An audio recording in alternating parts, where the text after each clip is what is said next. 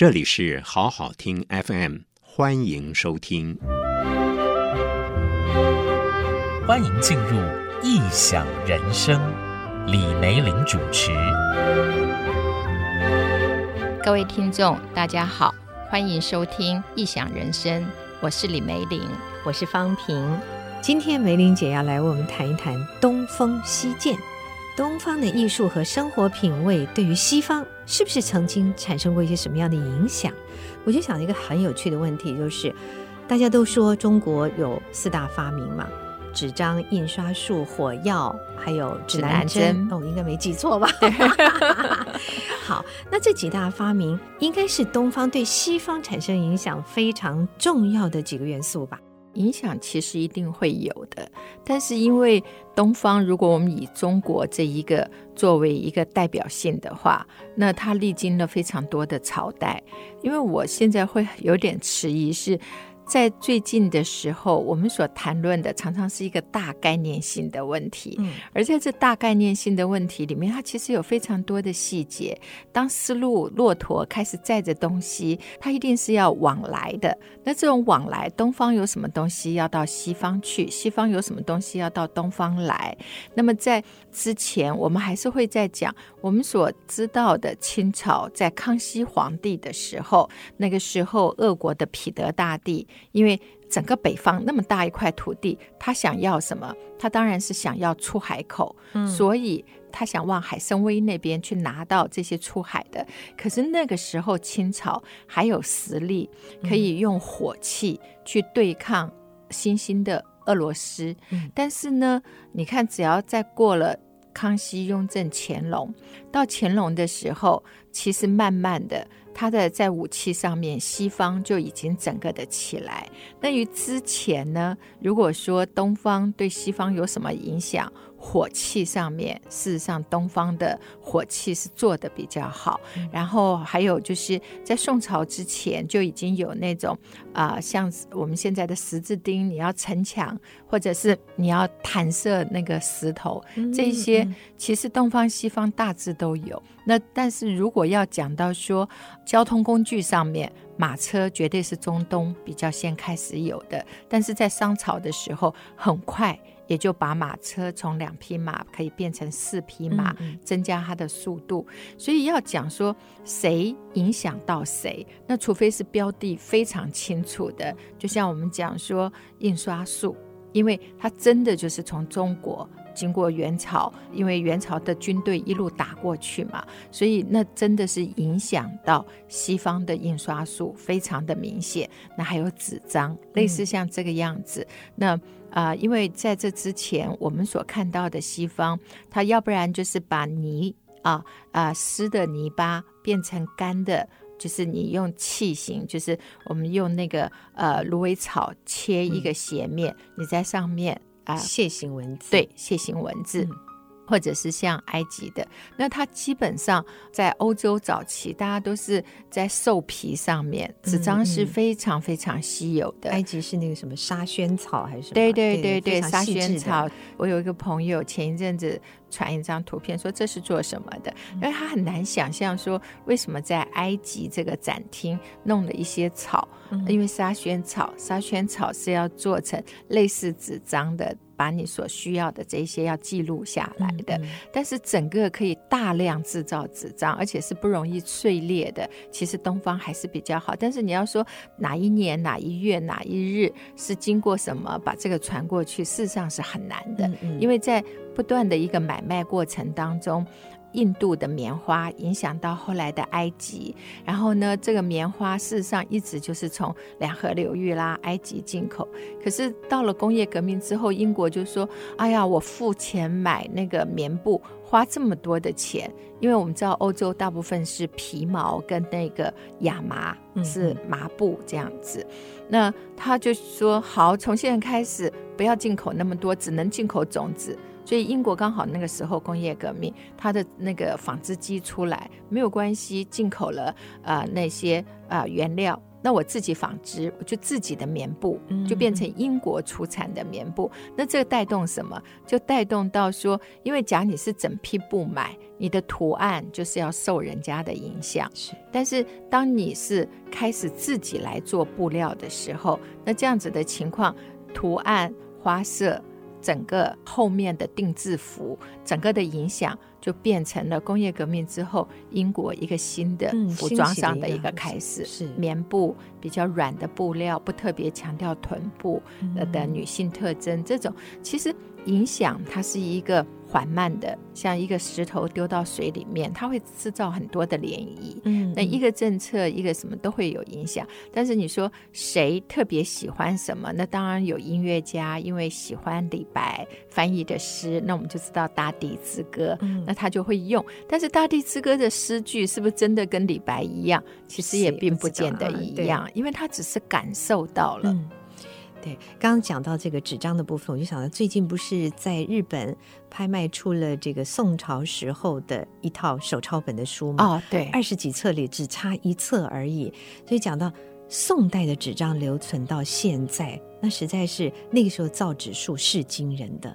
对啊，其实从呃我们知道，就是以中国的考古来讲的话，汉朝还是竹简居多。嗯、那方平前一阵子不是去新疆？如果去新疆博物馆，啊、你就会看到那个时候从汉从唐出关，嗯、这也是为什么唐三藏他那个时候回来的时候，他必须在现在的高昌那边。嗯、呃，因为以前出关你必须要有度牒，嗯，就是我们的凭证一样，护照。对对对。那他那个时候就是。想去了解佛教的义理，所以他就没有拿到度牒，等于他偷渡跑出去了。嗯，所以在这样子的一个状况底下，其实，在新疆那真的很有趣，因为非常干燥。大家有机会去新疆博物馆的话，你会发现你一些你不认识的字，以前活跃在啊、呃，我们讲的秋池啊，就是一个龟兹啊，我们念秋池啊，类似像这些地方，那你就会发现它还有泥封的印，就甚至像你好像拿到了一个什么。维多利亚女皇给你的信上面有一个红漆的胶印，上面还盖上她个人或者是她家族的这样子的一个徽章。那以前呢，就是两片啊泥板合在一起，哎，就可能变成了一个公文信，或者就是明明就是很多的竹简木片，但是它卷起来封起来的地方。也是用泥印，嗯，那你谁偷拆谁偷看，就知道，就全部都知道。那像这一些，你很难说它是东方的或西方的，因为它出现的地方就是一个东西方，它会沟通的一个桥梁，它会走过的一个渠道。嗯，嗯，好，我们看过很多人都说啊，这个东方艺术影响西方的生活，尤其西方生活的品味是很重的啊，而在这个。传递的过程里呢，可能出现了很多很浪漫的，或者是冒险的，甚至于跟战争之间都会有一点连带关系的这样的情形啊，它关乎了战争跟劫掠。之前我们好几次听到这个梅玲姐在讲到青花瓷，青花瓷的呃到西方去形成了一种风格，有一些改变啊，但是它的那个艺术品味以及在生活的重要性又是一样的，这样的一个艺术工艺品，也就是说。从东方到西方，虽然我们不知道什么时候影响了什么，但彼此之间是有一些连结的。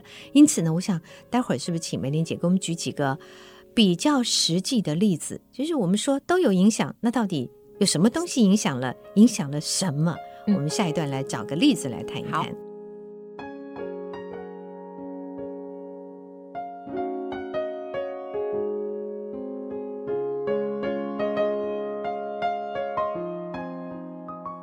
梅玲姐，我在想，如果要谈东风西渐，到底东方有什么东西影响到西方？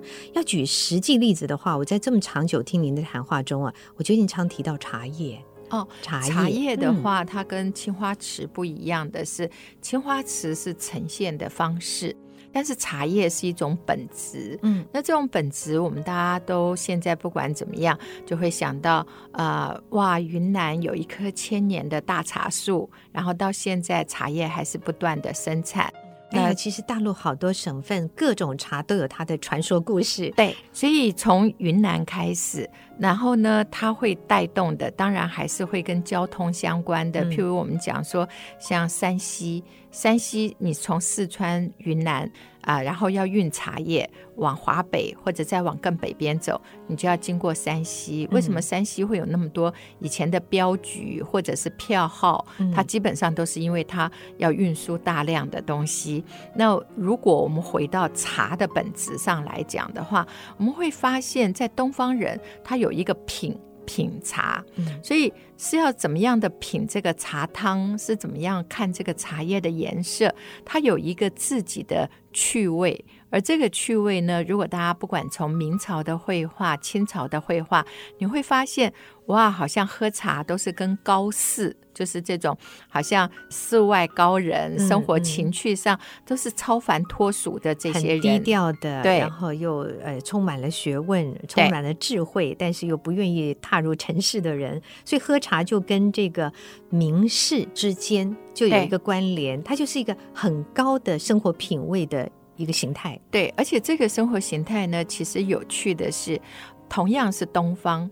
如果我们看差不多明朝或者是德川家康那个时代，嗯、就是日本所谓的战国时代呢，嗯、你就会发现，哇。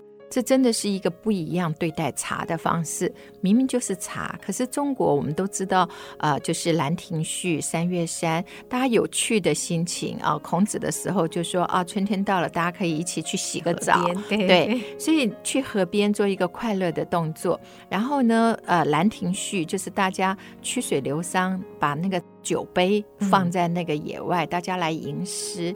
那喝茶呢，嗯、常常就是哎，在户外的一个茅屋里面，嗯、然后几个好朋友啦，然后旁边就有童子或者是家人在那边煮茶。然后好像你要有不同的环境跟情境，对，来进行这件事情。对，所以他讲的呢，就是一种茶叶所带出的闲趣，嗯、就是人生所有事情忙完之后，我松一口气。或者是我放松自己，嗯、或者是我在百忙中偷闲，这种就很像金城武最近的那个广告，在大树下 下喝一杯茶。所以他的那种是有一种野趣，或者有一种闲趣，对，是那种生命的一种趣味的呈现。嗯、那这个是中国对茶的一个态度。那当然，像西藏也是在外面游牧了，回到你的帐篷。喝杯奶茶，它那个比较像必需品，对。生活里的必需品，所以常常有一些东西它是一样的，但是你添加了不一样的元素，或者是呃创意，当然更多的是生活环境的必须，它就有不一样的用途了。对，就像在日本。大家去日本，去大阪啦，或者关西这一带，嗯、那大家就会知道，关西人他常常在某些呃生活形态上面，譬如说，大家都知道，当你吃生鱼片沾瓦萨比的时候，那你假如说就把那个瓦萨比跟酱油整个调在一块，大家就会觉得，哎，他觉得你是关东的吃法。人家 关西是什么鱼沾多少的瓦萨比，嗯、然后怎么样的去裹那个酱油，他、嗯、的那个瓦萨比是。不动的，它是自己去调分量。对，所以关西，因为我们想说日本的这一个群岛比较接着就是韩国，接着中国的，其实所谓的是关西这一带。嗯，所以像大阪啦、啊，他们不管跟明朝做生意啦或者什么，所以他们都会在房间里面很特殊的做一个茶室，然后干干净净放上花，很有禅味的那种感觉。嗯、可是呢，当大家坐下来。边喝茶就是要讲你最近有进什么货呀，然后你的海关要怎么样过呀？即使谈生意都要这么的优雅吗？对，所以日本的茶它讲究茶具，但事实上它更讲究那个氛围，嗯、因为他们常常在喝茶，它并不是一种闲趣，也不是一种生活必需品，然后也不是一种野趣，它要的是一种我们屁事密谈。然后有个茶在那边，那整个的感觉，所以日本茶席、茶屋，它的整个的一个特色就又会不一样。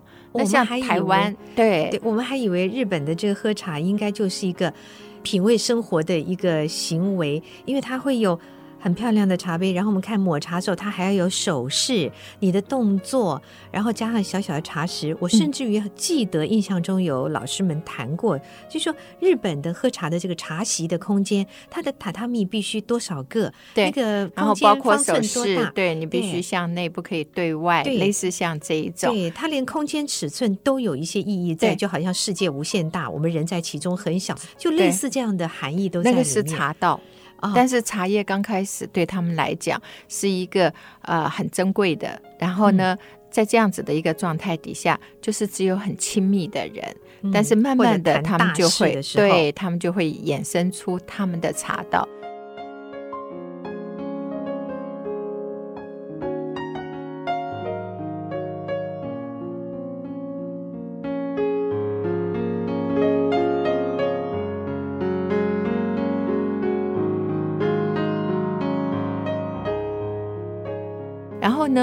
到了英国，英国因为就在想，我每年从你们那边进口的茶花的钱，比我卖你们所有东西，啊、呃，我缴的税比我卖的东西还要多，嗯、所以我们大家也都知道，我们现在所谓的大吉岭红茶，那个也是英国的商人。偷偷的从武夷山拿了种苗带去，嗯、然后到了印度，然后在大吉岭那边去种的。所以基本上茶它除了代表经济价值，那在整个的一个外销系统，从以前的陆路到海洋，它基本上是一个非常有趣的。你说东风西渐吗？可是事实上在。英国它也不是，它变成了一种上流社会，跟日本有点像，大家聚在一块啊，那慢慢就会出现所谓的下午茶。嗯，那下午茶呢，它往往就是午餐过后，然后晚餐没有到，所以这中间呢，大家都知道它一定是要摆三层，然后。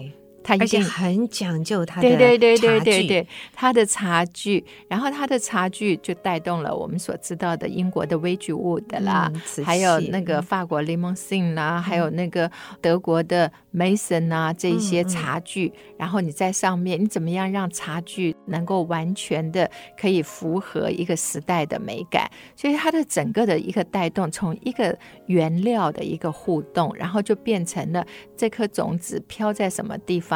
混合那个时候的政治、经济、社会，然后变成了一种大众文化之后，它就慢慢出了很多的规则。嗯、可是呢，它就是长在啊、呃、山上，就是长在高海拔，然后它就是啊、呃、有叶子，它会散发一种从土地出来的这种茶香，嗯、就是一样的东西。对，其实台湾在很早期的时候就已经有茶叶外销嘞。对，而且也是红茶哦。事实上，台湾的话，如果大家知道。在一九三五年，台湾曾经办过所谓那个时候的博览会。会那那个时候博览会呢，一进门，它就有一张很大的海报，它就是台湾岛啊，像一个茶叶正在成长。嗯、然后这个啊，豪气万丈，外销哪里？它外销满洲，就是那个时候的东北，嗯、然后外销日本，外销欧洲。所以你就知道，台湾事实上就像那个东方美人茶，也是英国。对，对，给这些都在新竹，对新竹之光。对，而且 那个它就是，我想每一个都知道，它是因为虫咬了，嗯、然后虫在咀嚼的时候呢，它有散发一种味道。当它烘干之后，有一种特殊香气，所以东方美人茶、嗯、啊，碰风茶。事实上，台湾真的是非常有趣。阿里山的高山茶，然后就是整个台湾这样子，就像一片，你要把它当横着看或者竖着看，像一个树叶一样。像一个茶叶，嗯、然后你从东海岸到西海岸到中间的中央山脉都有茶，嗯、不同的纬度、不同的高度，就产生不同的茶。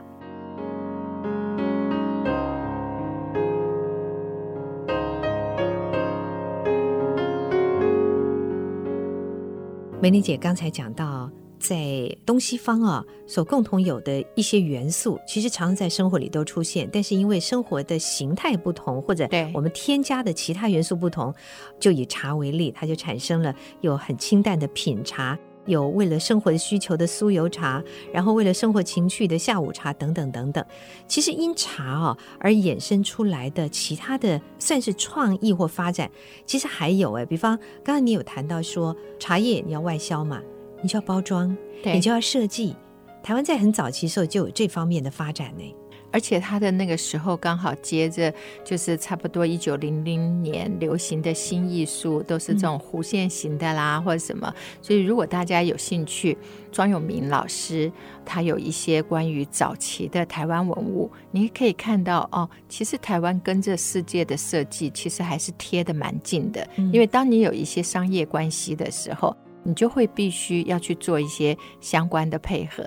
假讲到这种海报设计的话，我们就会想到木下啊，新艺术时候的一个代表性人物。嗯、呃，如果看他拍的照片的话，你就会看到木下那个时候很喜欢买什么？买中国刺绣的服装。嗯，因为中国呢，在士大夫文人。要讲究的是像玉一样光洁温润，然后互相不竞争，要谦谦君子。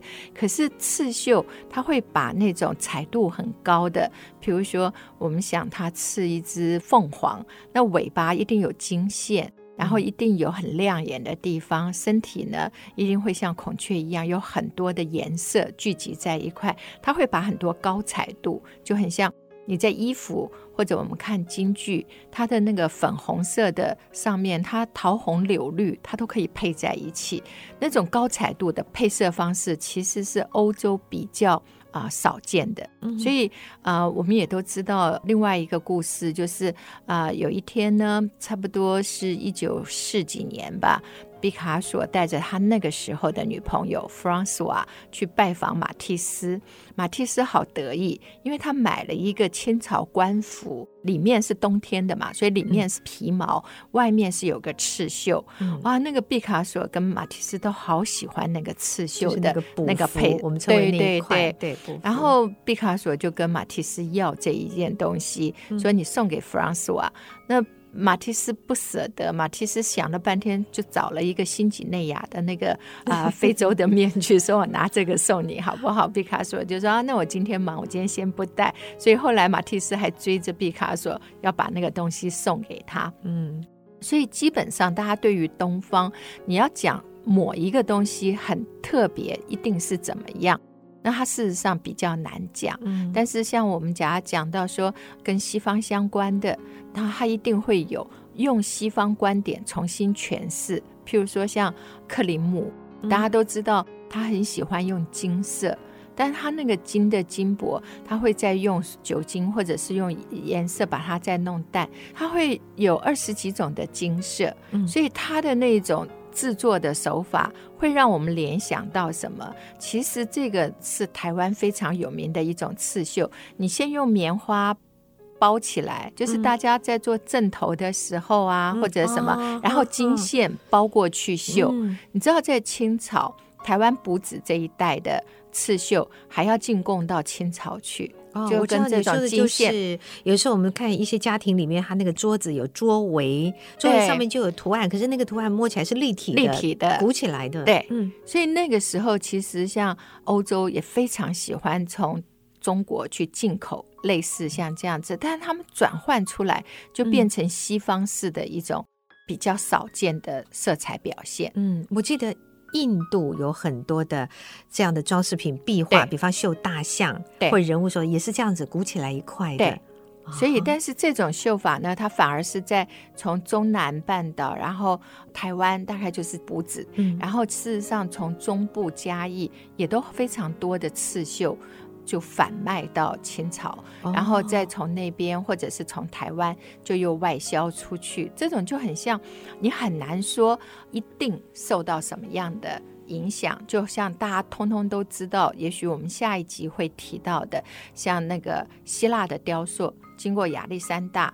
影响到我们讲的犍陀罗氏，就是在阿富汗这一带，嗯、然后又影响到北魏、北凉。可是到了东方，嗯、他的那个身体肌肉就变成线条了，所以看上去就不太一样。但是他的确是经过很多地方就辗转到了这边，但你一定要跟当地才能够融合，你不能融合，它也就不能够在当地产生了一种影响力。嗯、那这种最最常讲的。还是会回到青花瓷，那你明明就是菇。这个原料，嗯，你也是从马来半岛或者还有从两河流域啊，中东这一带进来的。但是这个颜料呢，进来之后，这种氧化金属，你在元朝，然后你在明朝，你把它画在胚体上面，然后烧出来就是青花钩的轮廓。然后青花你含的这个笔沾的这个颜料有轻有重，然后有厚有薄，青花就会有一个不一样的颜色。疯狂喜欢它的路易十四，整个凡尔赛宫除了镜子，它有一个厅都是用青花瓷。嗯、那我老是进口，只有贵族才能够享受得起啊。那就慢慢变成在呃荷兰，嗯，东印度公司，东印度公司一定会做的，就是什么货是。大家喜欢的，那就看从当地可不可以也发展。嗯、所以像 Delft 就是呃荷兰，他们也做青花瓷，它也同样贸易，他也可以拿到氧化钴，可是他做出来的就会跟明朝的不太一样。但是呢，他就会看见的东西不同，对，他出来的图案就不同。对，像在东方，你所画的一定会是喜上眉梢啦，或者是那个孔雀开屏啦，或者是什么吉祥的这一些。那他们画，也许他们就画圣诞相关的冬青树啦。嗯、然后，因为他们喜欢银器啊，就很忍不住。我用来的是一个壶，那我把手我就给它加一点银、嗯、啊，或者就是其他地方我就给它改一点装饰，所以。它事实上呢，就变成它的文创，因为是他们习惯的这种方式，因为他们是要倒牛奶，所以他们的口要比较宽。嗯嗯，那我们的壶就会不一样，所以还是继续外销，他们就继续改。然后青花瓷呢，在法国。就是我们讲 Limoges，它也会有一个自己的，因为法国强调我要那个胎体很薄，然后我要让它有透光的感觉，嗯、所以同样的一个青花瓷，你到了不同地方，它就又产生当地的一个特色，嗯，特有的面貌。对，其实我们如果仔细的去观察一下，单单是一个青花瓷好了，青色与白色，它不是单单只展现在瓷器上，比方说。服装，我们从戏剧里会看到很多的服装，它是青白二色来设计的。那当然，它会代表着某一种性格角色。其他像在皮包。在鞋子，在我们的餐桌布，在我们的寝具上面，其实都可以观察得到。也就是说，一个时代所流行的某一种艺术品，或是某一种创作方式，它不会只呈现在一个形态上面，它跟整个的生活一定都会有一点连结，或者民间的生活也会被它牵动，像是唐代时候的富丽堂皇，宋代时候的淡雅等等。所以我们在观察某一个时期的，或是某一个类型的艺术品的时候，绝对不要只单。单看到我们眼睛所看到那一个小小领域而已。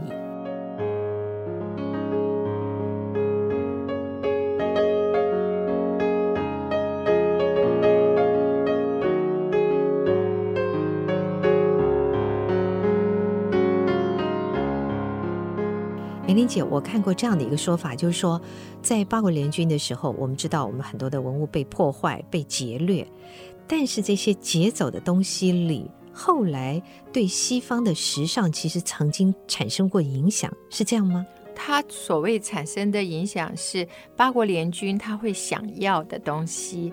必然是他们觉得很珍贵或者很稀奇，嗯、但是当然呢，在这个八国联军或者英法联军的时候，我们知道那时候的雨果就说了，世界上有一个很美的地方，那里面的奇珍花木类什么通通都有。嗯、然后有一天有两个小偷跟强盗，一个叫法兰西，一个叫英吉利，然后。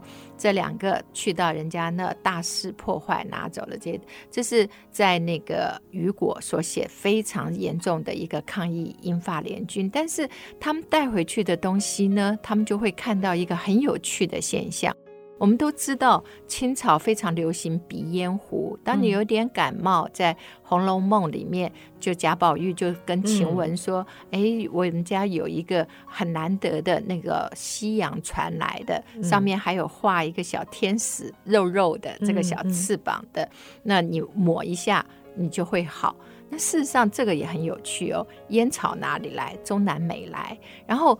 以前明朝没有啊，那它是从哪里来？它是先传到韩国，因为东北嘛，满清，嗯、所以满清还没有入关的时候，他们就有吸带这种烟草抹在鼻子，让你啊，就是烟草吗？抹在鼻子上，鼻烟壶里面装的其实就是烟草的，嗯、我们都知道的那个粉。哦，对，我们就看的是白色的粉，总觉得它应该是嘛。对，没有想到是烟草哎。对，它最早就是烟草，后面又混合了一些什么薄荷啦、哦、或者这一类的，嗯、后来就可以提神醒脑的。所以那那个时候这是很珍贵的，你要让它气密度非常好，嗯、所以大家就可以看到各式各样把工艺运用在这个小的盛装烟草的这个鼻烟壶里面，嗯、可是呢，这个鼻烟壶都被抢走了。那西方一方面看，哇，你可以在里面描绘，嗯、你可以用玻璃，你可以用镶嵌，你可以有各种的手法。那这么珍贵的东西，那他们都拿来做什么？像俾斯麦的孙子的那个媳妇，还有像卡帖啊，他就开始把这些转转成什么？转成香水瓶，嗯，所以就常常他们就会带。然后东方迷玉，西方迷宝石。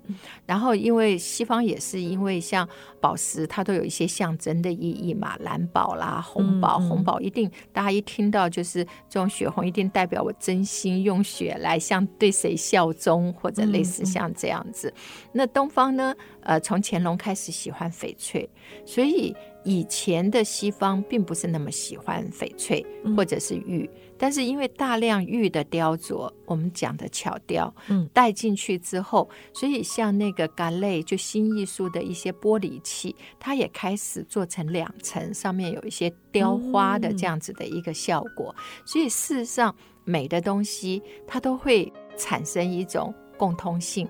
那原料在。谁那里谁是一个原创者？但是漂洋过海或者是攀山越岭之后，它还是要落在当地，由当地的一个本土的一个美感，把它重新再融化，然后它就会开枝散叶，变成另外一种文创。其实谈到东风西渐。我有的时候会觉得，我们难怪老古人说“礼失而求诸也”。我们有一些东西在西方依然执行的很好，或者在其他的国家它还实行的很好，可是我们自己常常会放弃掉。这是尤其这几十年来，我们常会觉得错乱的地方。我就用服装来讲，有时候很羡慕我们看现代的韩剧或日剧，他们在某些重要时刻是穿传统服装的。哦、对，那我们的传统服装呢？当然，现在有人说像客家的这个。衣衫啊，设计起来花布，对，经过设计之后，它的确是很漂亮的。可是我还是蛮喜欢穿旗袍的，我觉得。对，旗袍，我觉得说以中华民国一九一一年才成立，嗯，那它的国服呢，女生应该是旗袍，所以旗袍它在整个的设计上面，第一个它高领。至少像我们上了年龄的，就不用一天到晚去遮脖子上。然后第二个呢，它开叉，但是大家过度把那个开叉去当成炫耀女性的某种本钱的时候，它就会带一个不好的感觉。但是真的像我们去日本玩，你只要看到年轻小孩穿着和服，他一定要去参加他一个慎重的典礼，或者是朋友的什么重要的事情。韩国也是这样。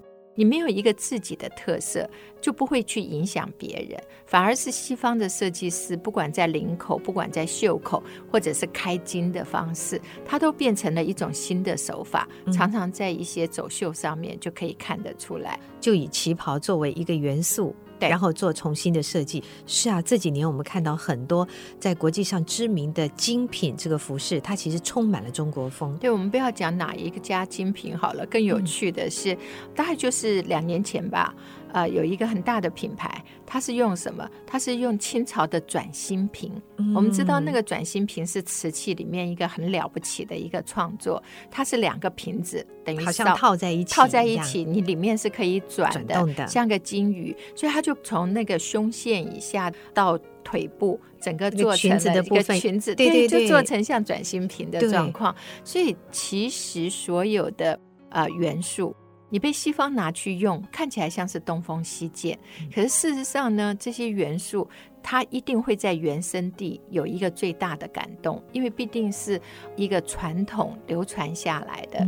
就像东方很会用鹅黄色、焦黄色，嗯、我们说鹅油的那个颜色就是正黄色。嗯、那黄色上面，其实在西方的美术色彩里，黄色也是彩度跟明度，就是它是最亮亮的这样子的一个颜色，嗯、所以。怎么样去把东方的一个色彩变成一种系统化？嗯、怎么样去把东方感动过我们的这些元素，可以把它再重新整理出来？其实已经有蛮多都在做，就很像台湾有一阵子也在推什么是台湾红，什么是台湾绿，什么是台湾黄？嗯、那一定是香蕉啊，它一定跟其他地方的黄不一样啊。嗯，因为台湾的香蕉，哇，那个外销全盛的时候。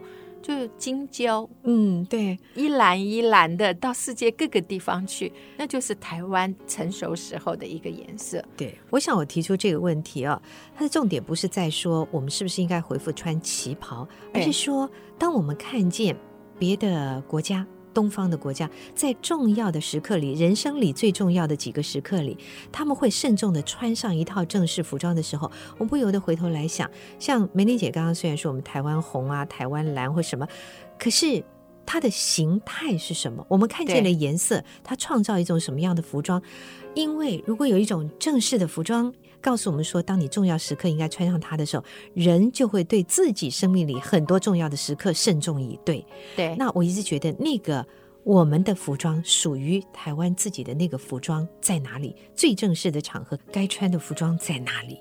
你要东朝西建，那么你要拿什么？是传承了你的智慧，然后传承了你的文化，然后结合了当下。你去展现给人家看，是。然后这些元素其实不管西方用或者东方用，但是主要的是你怎么创造你跟你所在这块土地之间的一个联系，对过去的联系，对未来的一个展望。那其实就是不断的去找到这些元素，这些元素会感动西方人，必然会更感动自己。是。好，我们今天的节目时间就进行到这里喽，那大家就下次见，拜拜，拜。